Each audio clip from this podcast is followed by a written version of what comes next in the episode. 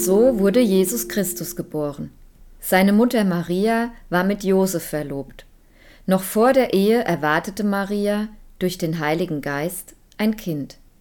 Josef wollte nach den Geboten Gottes handeln, aber Maria nicht öffentlich bloßstellen. Er sah keinen Ausweg, als die Verlobung stillschweigend aufzulösen. Noch während er darüber nachdachte, erschien ihm im Traum ein Engel Gottes und sagte Josef, du Nachkomme Davids, zögere nicht, Maria zu heiraten, denn das Kind, das sie erwartet, ist vom Heiligen Geist. Als Josef erwachte, tat er, was der Engel ihm befohlen hatte, und nahm Maria zur Frau. So erzählt der Evangelist Matthäus, wie Josef auf die Nachricht von der Schwangerschaft Marias reagierte. Peter Michaeli ist Theologe und war bis Herbst 2023 als Paarberater tätig. Wenn er den Text in der Beraterrolle hört, dann entfährt ihm ein spontanes Oh, schwierig. Eine Frau verlobt oder verheiratet, schwanger von einem anderen Mann, das ist so ziemlich der Worst Case einer Paarbeziehung. Wenn ich in meine Erfahrung zurückschaue, fällt mir kaum ein Fall ein, wo ein Paar diese Herausforderung durchgestanden hat. Ich denke, normalerweise wird das das Ende der Beziehung bedeuten, wenn ein Kind zur Welt kommt, das eben von einem anderen Mann ist.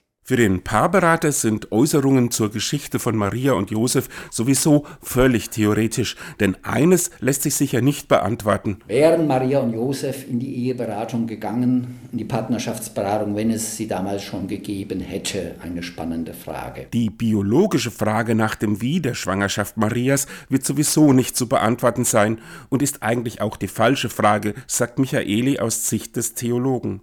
Der Theologe in mir, der liest diese Bibelstelle natürlich nicht als historischen Bericht, der uns biologische Wahrheiten erzählen will. Es ist eine Glaubensgeschichte.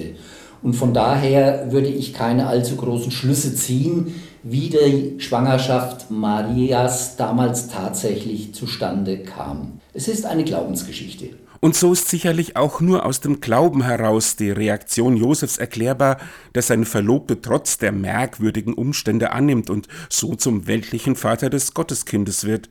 Dass dabei ein Traum eine Rolle spielt, wundert Michaeli nicht, denn er weiß, dass Menschen immer wieder erfahren, ich durchdenke ein Problem, ich überlege, ich wäge Pro und Contra ab und plötzlich kommt etwas ganz quer hereingeschossen, das mir sagt, so magst du das jetzt. Ja, das nennen wir oft Bauchgefühl, das ist nicht vom Verstand gesteuert, aber das ist sicher etwas ganz, ganz Wichtiges, äh, diesem, diesem Gefühl, dieser Stimme, die nicht aus dem Kopf kommt, auch zu vertrauen. Und dieses Ja zum Kind von Maria und Josef beinhaltet für den Berater noch einen Aspekt, der auch für Paare in der heutigen Zeit eine Botschaft hat.